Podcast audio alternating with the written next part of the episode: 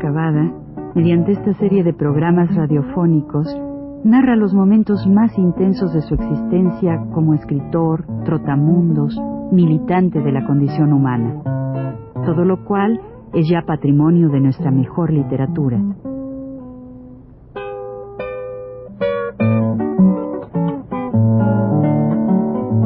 Con ustedes, Juan de la Cabada.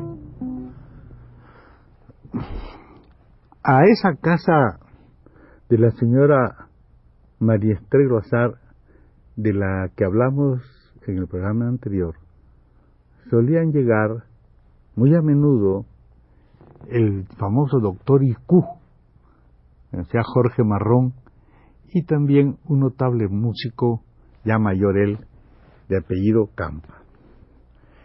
Allí pasé realmente días muy felices, muy contento, hasta que, pues, eh, tuve que, por los trabajos que tenía que hacer yo en una organización que se llamó la WEPOC, la Unión de Estudiantes Pro Campesina, campesino, que era una, un, pues, una especie de un grupo, ¿no? Digamos, en que participábamos muchos de los estudiantes vasconcelistas y algunos de nosotros, ¿verdad? Yo, por ejemplo, pues trabajé con ellos bastante tiempo. Nuestro trabajo consistía, además de tener las oficinas o, vamos, el, local, estaba en la propia universidad, en la, por la parte de San Ildefonso, estaba la, la, entonces la universidad, como ustedes recuerdan, pues estaba en la, la, puerta principal, estaba en la calle Justo Sierra, y esto se comunica por dentro y va a salir.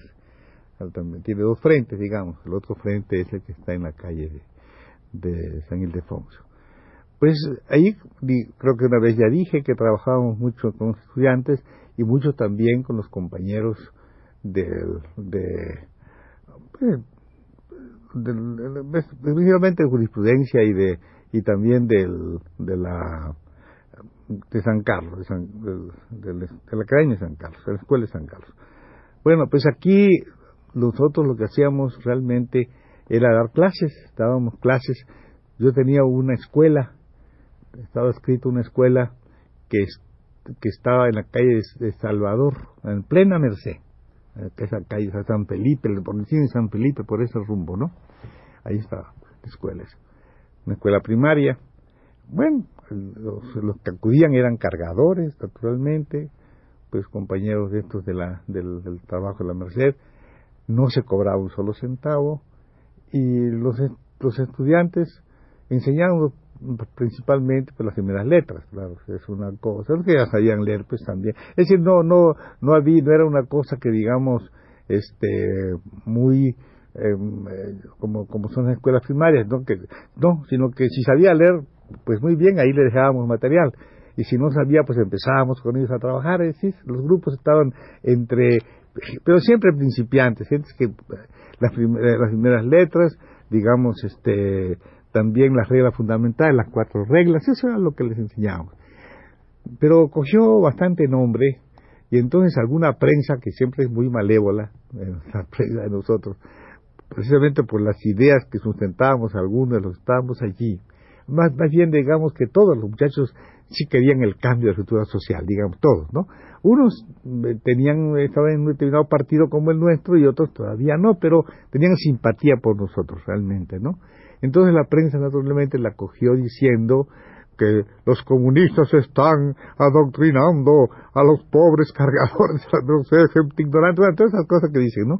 Naturalmente que si los comunistas, ¿verdad?, Hacen, están en la lucha indudablemente por y denuncian este pues la insalubridad del país, denuncian el robo que hacen los caseros, denuncian todas estas cosas, caramba, pues entonces los comunistas son muy buenas gentes, porque están denunciando todo, o si quieren enseñar a escribir y leer a la gente más pobre sin cobrarles nada, toda esa cuestión, de manera que es un poco risible toda esta, esas campañas a veces muy insidiosas que hace la prensa. Lo digo yo porque realmente en este grupo estábamos gente que, que después fuimos a vivir al cuadrante de la soledad.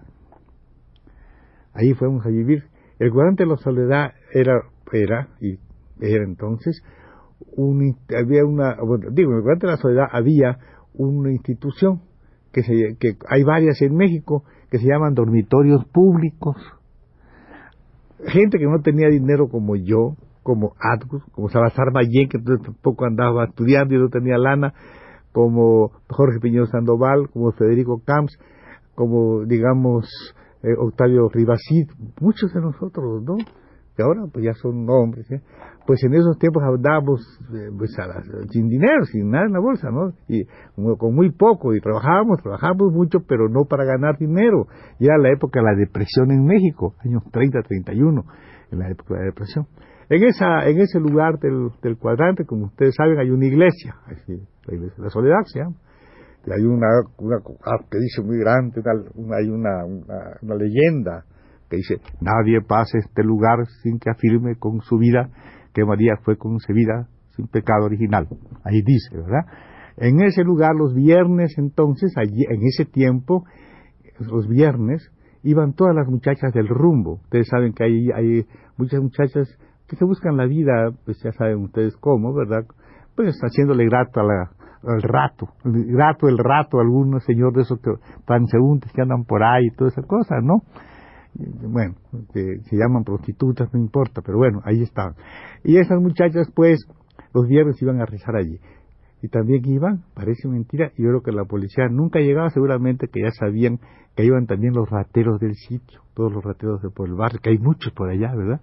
Las mujeres pues iban a rezar que les fuera bien, como es natural, que encontraran bastantes clientes. Yo supongo que ese era el rezo fundamental, lo que más, la gracia que más pedían. Y yo creo que los rateros que no, que los encontrara la policía, que no lo llevara al bote, que tuviera mucha gente que se descuidara por ahí para meter los de basto. Bueno, toda esa cosa que hay, o alguien que sea. Eso era lo que realmente, seguramente pedían ese viernes. Nosotros, algo y yo a veces nos subíamos y veíamos la iglesia y nos hacíamos ilusiones y, mandamos una carta, mandamos una carta a la Cámara de Diputados pidiendo que nos cedieran a la huepo, nos cedieran esa iglesia, para que diéramos nosotros allí, hiciéramos una institución de cultura muy importante, y diéramos nuestras clases y toda esa cosa, ¿verdad? No nos hicieron caso como es natural, pero nosotros sí ya teníamos repartido los sitios. desde arriba, en, aquella cosa de la cúpula, ¿verdad? Hay, hay unas diafanías, es decir, hay unos, este, unos vidrios, unos vitrales, donde se ve muy claro dentro de la iglesia. Y ya nos poníamos dos a pensar, mira, yo voy a estar allá, ya los altares los teníamos repartidos, el altar mayor para uno de nosotros, el púlpito para otro, bueno, ya teníamos repartido lo que era el interior de la propia, del, de la, del templo, ¿no? Donde están las bóvedas. Ahora la sacristía pues también era donde era para dormir y para estar, ¿verdad? Muy cómodo, ¿eh? Entonces ya teníamos repartido todo, pero nunca nos hicieron caso y no pudimos hacerlo. Entonces estábamos realmente haciendo lo siguiente. En las noches salían unos camiones a recoger los niños, a quienes les hablábamos y les decíamos que no tuvieran cuidado, que no era cosa de reclusión, que era solamente si querían dormir a gusto, que muchos chamacos no tenían dónde vivir, chamacos pepeleros que se quedan dormidos en la calle y que naturalmente mueren muchas veces y entonces la prensa dice, anoche hubo un frío terrible, murieron tanta gente, nada, es horrendo que digan esas cosas. Nadie se muere de frío, se muere de no tener dónde estar, es donde se muere uno. No se muere uno ni tampoco de hambre, se muere de no tener que comer, ¿verdad? Pero los que tienen no se mueren de hambre. Y los que tienen posibilidad, ¿verdad? Tampoco se mueren de frío. De manera que es ignominioso que digan esos letreros, estoy poniendo que la gente se murió de frío. La gente se murió porque esta, sociedad no le permite naturalmente a uno tener donde dormir. Yo mismo he tenido que estar durmiendo afuera en la calle y sé muy bien lo que es eso. De manera que no hay posibilidad, da, coraje, da un poco de rabia que digan esas cosas cuando uno sabe por qué se muere la gente. Porque están en su casa, no se mueren de frío, están bien guardaditos, están calientitos, ¿no? Se muere uno naturalmente porque se congela la santa, uno allí y lo que le pasa, pues la circulación de la sangre es horrible y se puede uno morir, claro. Pues a estos chamacos los convencíamos y los llevábamos. Claro que antes llevábamos café, ¿verdad?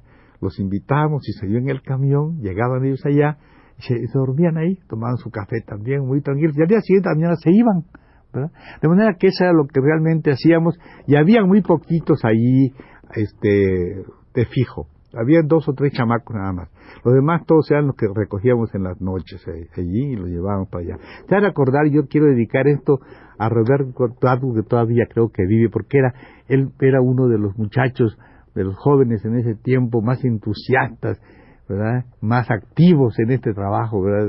De, para la niñez que hacíamos nosotros. Bueno, eh, para nosotros nos, salía bien porque no nos cobraban el, dormitorio y dormíamos, teníamos nuestras camas, teníamos un salón entero para nosotros, pues, así, dos filas de, camas.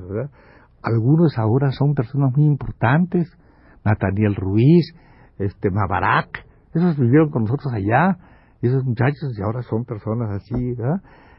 ah, pues este, muy amigo de este, aquel, eh, de aquel famoso que fue secretario de, Cortines, ¿verdad? Este, Flores, este, ¿cómo se llama? Rodríguez Cano, Rodríguez Cano se llamaba así. Entonces la gente, pues ahí estuvo en, en ese lugar. Claro, nosotros allá, pues los que teníamos ciertas ideas, allí escribí yo en una mesa, ¿verdad? Una mesa verde, grandota, escribí yo aborto, un cuento que viene para ser mentiras, y al poco tiempo lo vendí, lo vendí a Mexican Art and Life, una revista que tenía aquí un señor que ya ha muerto, que se llamaba Howard Phillips, casado con la señora, digamos, con la señora, una amiga mía, la, la, la, señora esta, este, mm, Dolores, Olmedo, Dolores Olmedo, ¿verdad? Bueno, bueno, nada más voy a decir cuánto me pagaron por el cuento me pagaron 10 pesos. Digo, tradujeron al inglés. Otra vez vamos a seguir con el con la webbook y con el y con el de la soledad en el próximo número, en el próximo programa. Gracias.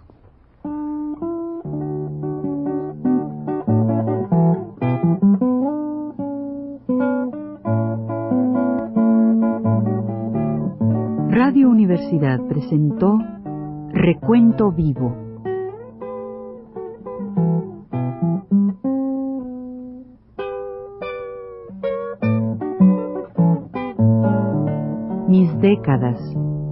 por Juan de la Cabada.